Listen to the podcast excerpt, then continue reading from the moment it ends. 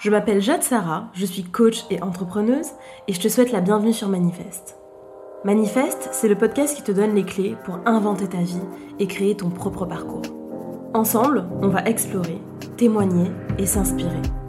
Le but de ce podcast Permettre à chacun de se connecter à son identité profonde et de se réaliser dans son plein potentiel.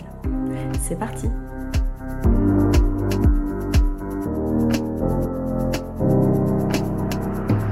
Hello les amis, je suis très heureuse de vous retrouver dans ce nouvel épisode de Manifeste.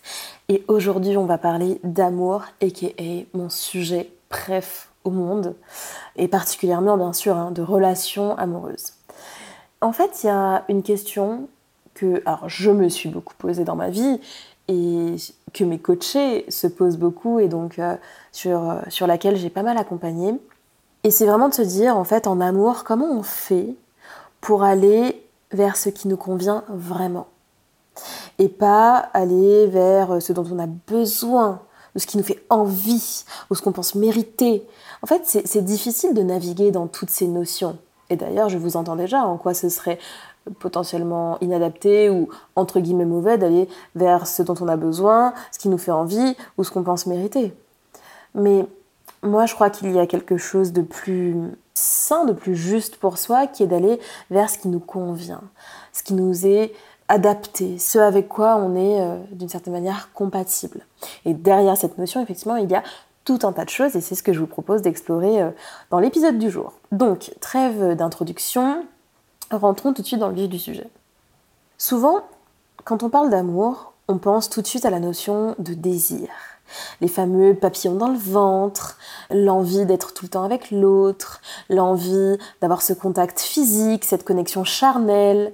Effectivement, c'est cet être qui sort du lot parmi le flot d'humains qu'on croise et qu'on rencontre tous les jours et qui d'un coup comme ça réveille notre désir.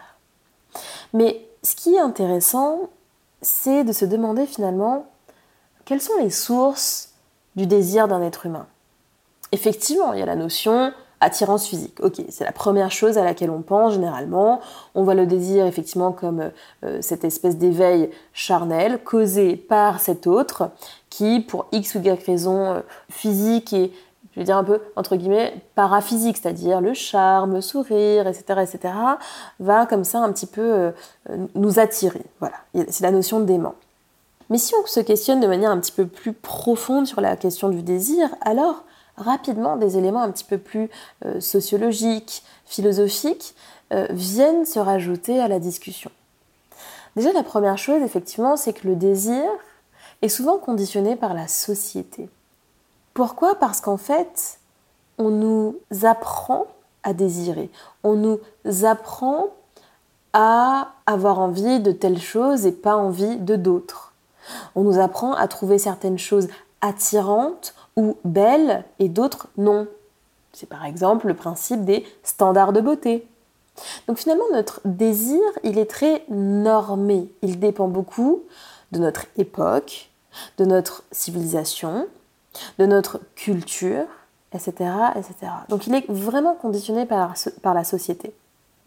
Ensuite, notre désir, il est aussi conditionné par notre éducation, par nos modèles nos modèles de réussite, nos modèles euh, qui viennent déjà dans un premier temps de nos parents, de notre cercle familial élargi, de nos groupes de pères, du milieu socio-économique duquel on vient, avec ses codes, les codes bourgeois, les codes aristos, euh, les codes plus populaires. Et en fait, selon le milieu d'où on vient, la manière dont on a été éduqué, toutes les petites paroles, tous les petits jugements qu'on a entendus depuis notre naissance vont forcément conditionner notre désir. Euh, typiquement, par exemple, la notion d'Oedipe, hein, elle vient de là. On va plutôt, euh, par exemple, en tant que femme, on aura tendance à, transférer, à venir désirer des hommes qui vont être similaires à notre père, jusqu'à ce que justement on vienne un petit peu déconstruire ça. Ou alors, on va désirer la manière dont on a été éduqué, par exemple, par rapport au modèle euh, culturel. Je l'ai évoqué tout à l'heure. Donc, typiquement, si on est euh, complètement comme ça subjugué, fan, fasciné par euh, le personnage principal d'un film ou le héros d'un livre et qu'on est complètement euh, subjugué par sa personnalité, son physique, son aura, etc., on aura tendance dans la vraie vie à désirer ce type de profil parce qu'on l'aura complètement idéalisé, romantisé, etc. Donc là encore, le désir est le fruit finalement d'une construction, d'un conditionnement. Et puis aussi, il va être complètement modelé, ce désir que l'on ressent, par les autres. Parce que tout simplement, et ça on le voit d'autant plus à notre époque avec les réseaux sociaux, on a tendance à désirer ce que désirent les autres. Le désir est très mimétique. Il est vraiment orienté par euh, la manière dont les autres vont se positionner par rapport à ces mêmes objets de désir. Typiquement, cette notion de couple goal, où on a toujours l'impression euh, que l'herbe est plus verte ailleurs, que tel modèle de couple ou tel fonctionnement ou tel écosystème familial est plus séduisant et la représentation même du succès, en l'occurrence là du succès euh, marital ou relationnel ou quotidien, etc. Donc déjà, pour moi, il y a, alors pas de la suspicion, mais en tout cas, il est important de comprendre comment ça fonctionne, le désir, comment il se manifeste, d'où il vient, et euh, de poser un regard euh, voilà, beaucoup plus euh, profond, plus, complexe, plus riche, plus grand sur les envies et les, et les, entre guillemets désirs que l'on ressent, parce qu'ils peuvent être trompeurs. Alors pour autant, effectivement, le désir, je trouve que c'est un sentiment très intéressant. Et d'ailleurs, si vous voulez creuser ce sujet, je vous recommande euh, le livre de Frédéric Lenoir, son dernier, euh, sur le désir, qui est euh, très intéressant et qui justement l'explore dans, toute sa globalité, toute sa complexité, d'un point de vue philosophique et autre. Deuxième point que j'évoquais, c'est la notion de besoin. je disais, pourquoi c'est pas forcément la meilleure option que d'aller vers ce dont on a besoin? Déjà, c'est parce que je trouve que ça apporte une notion à l'amour de transaction. Et bien que, bien sûr, l'amour inconditionnel, c'est une quête et il n'est jamais complètement rencontré, je crois que l'amour transactionnel, pour le coup, peut être très dangereux et qu'il faut faire très attention à, ne pas tomber là-dedans. C'est le fameux piège des checklists, des critères, des, des cases dans lesquelles en fait on a tendance à enfermer l'autre et on ne le voit plus comme un absolu, comme un, comme un être, mais comme un moyen. Et le problème de ça, c'est que quand on est comme ça dans un rapport à la mort qui est transactionnel, où on est à l'écoute de ses besoins et en fait on va chercher dans une relation exactement ce dont on a besoin, alors c'est que déjà, c'est qu'une toute petite partie de nous, parfois il y a des choses dont on a profondément besoin, mais en fait parfois on n'en a même pas conscience parce qu'on est euh, prisonnier de ces schémas, de ces traumas, de ces conditionnements, etc. Et qu'en fait on se, on se coupe complètement de la vraie notion de rencontre, celle qui nous surprend, celle qui nous cueille, bien au-delà de la petite checklist, bien au-delà de ce qu'on s'était projeté, imaginé pour nous-mêmes. Donc déjà ça c'est le premier danger. Mais le plus grand danger, c'est qu'en fait quand on est dans un rapport à la mort qui est transactionnel, c'est que finalement on se met seulement soi au centre. On n'aime pas vraiment l'autre, dans sa richesse et dans son humanité. On aime un projet de vie, plus qu'une personne. On aime ce que l'autre nous apporte. On aime ce que l'autre représente. Et je crois que c'est déjà c'est un peu triste, c'est potentiellement un peu dangereux, et puis euh, on n'est pas dans l'amour là en fait, on passe à côté de la dimension grandiose et de la, dimension précieuse euh, de l'amour, c'est quand même quelque chose de tellement, beau, de tellement rare, de tellement plus grand que nous-mêmes, que c'est comme si on mettait l'amour dans un habit trop petit pour lui, dans quelque chose de tellement petit, étriqué. Et je ne suis pas certaine que ce soit la, la marche à suivre. Alors ensuite, il y a la notion de mérite. Et on le voit hein, souvent, notamment dans les discours un petit peu, euh, vous savez, un peu girl, boss, féministe, euh, etc sur les réseaux ou ailleurs, hein, dans des discussions qui, selon moi, sont un petit peu trop basiques, cette notion de ouais, tu mérites mieux, je, veux être avec un homme ou une femme qui est à la hauteur de ce que moi je donne. Enfin, vraiment, ce sont des, des, discours vraiment autour du mérite. Je suis sûre que vous les avez déjà entendus. Et en fait, alors, ce qui me dérange, parce que dans le fond, je pourrais être d'accord avec ça, effectivement, Je trouve que c'est très important d'un point de vue estime et amour de soi d'être effectivement avec quelqu'un qui nous mérite, mais au sens grand et beau du terme.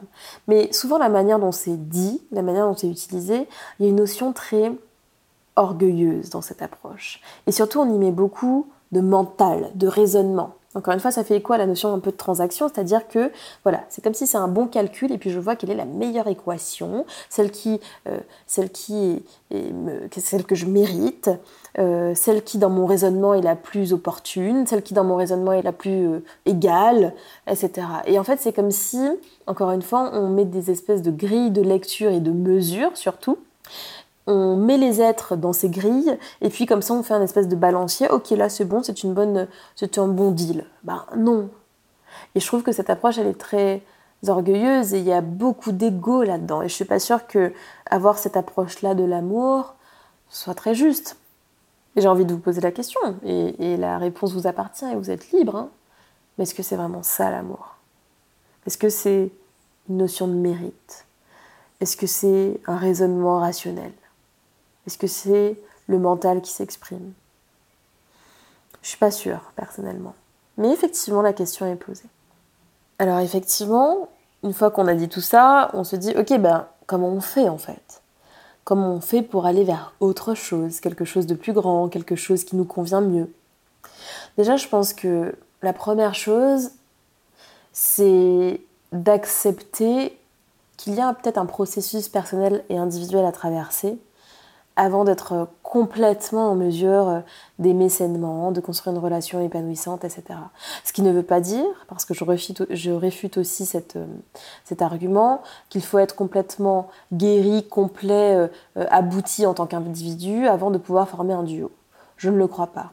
En revanche, effectivement, il peut être intéressant pour pouvoir aimer sainement, déjà de venir faire un travail de guérison des traumas lorsqu'il y en a eu, parce que effectivement, tout le monde hérite plus ou moins de traumas, euh, notamment dans l'enfance, mais il y a quand même des degrés de souffrance et, de, et cicatrices plus ou moins euh, grands. Et donc, si, notamment par exemple dans euh, vos schémas d'attachement, dans le lien que vous avez entretenu avec vos parents, dans le lien que vous avez entretenu avec vos frères et sœurs, donc tout ce qui représente en fait les premiers liens dans votre vie, eh bien il y a des, traumas.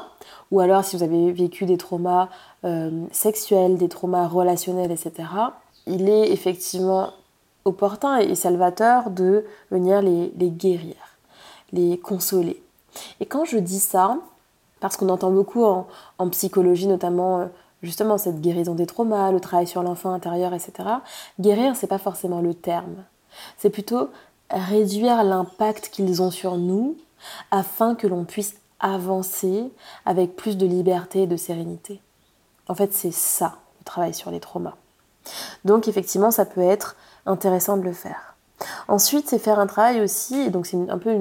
Alors là, pour le coup, c'est le travail sur une des conséquences des traumas, la dissociation, donc c'est-à-dire que le mental se déconnecte du corps, et donc de faire un travail de reconnexion au corps, à l'intuition, aux sensations, eh bien c'est euh, intéressant, parce que ça permet de, de retrouver une forme de, de, de complétude en fait, hein, d'avoir une approche plus, plus grande de soi. C'est-à-dire, il, y, a, les pensées, il y a le mental, il y a, il y a, les sensations corporelles, il y a les émotions.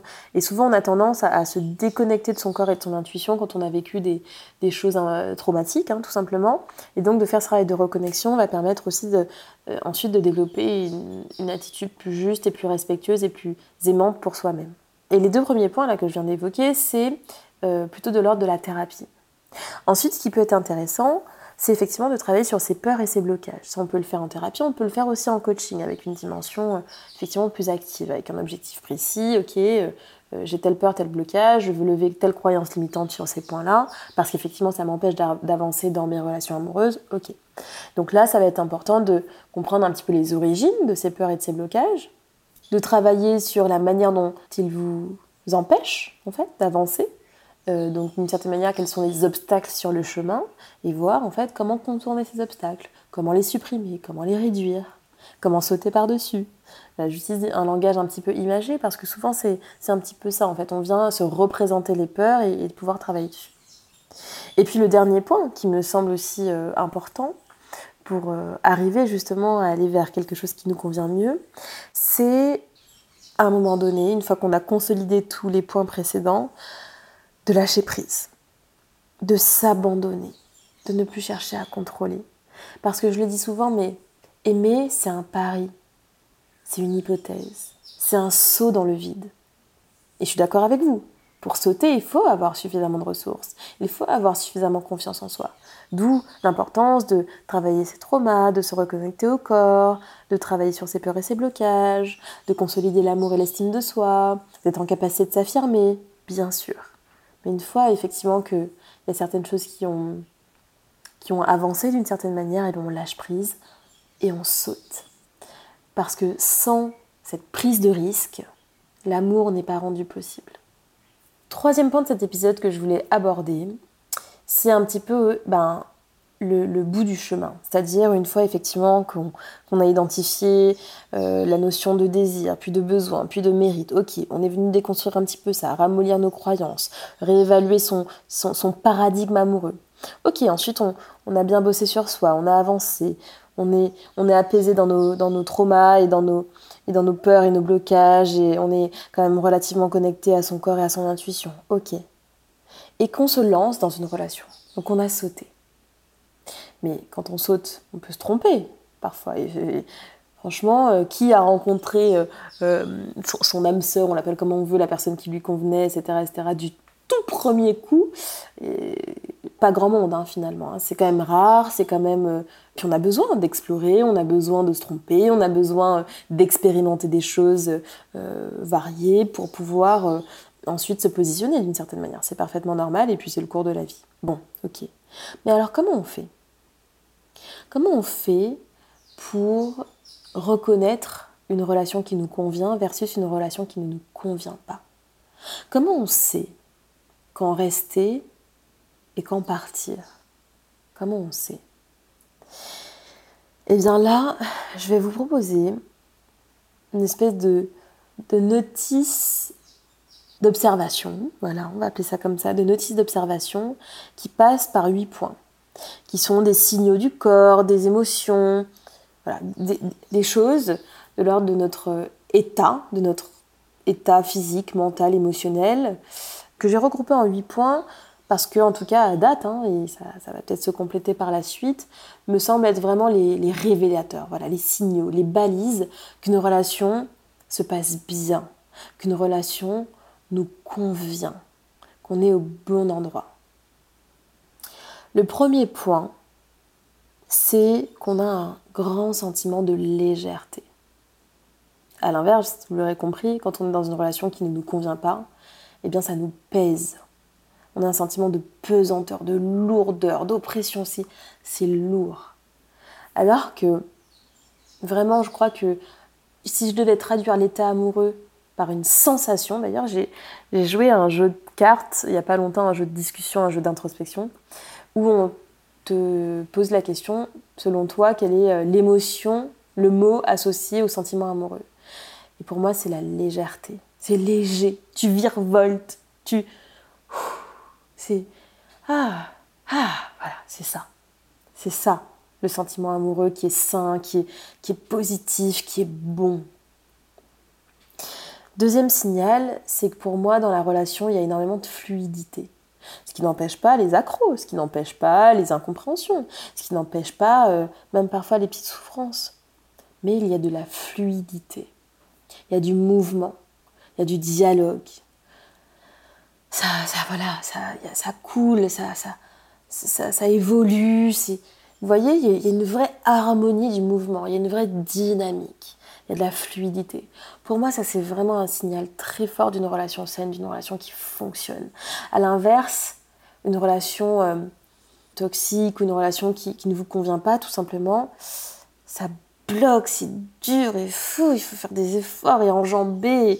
Et, on bute sans arrêt, paf, paf et paf, et on se prend des murs et des cailloux. Et, et moi, ça, je crois que c'est très mauvais signe.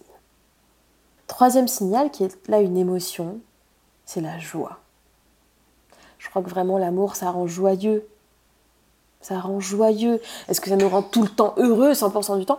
Non. Est-ce qu'on prend tout le temps du plaisir et tout ça? Non. Mais ça rend joyeux. C'est un petit peu le pendant de la légèreté, c'est un petit peu la continuité de la légèreté. À force de légèreté et comme ça de, à force de virevolter, eh ben, ah, on est joyeux, ça fait du bien. Quatrième signal, selon moi, c'est qu'il y a une notion de justesse. Une notion de vérité.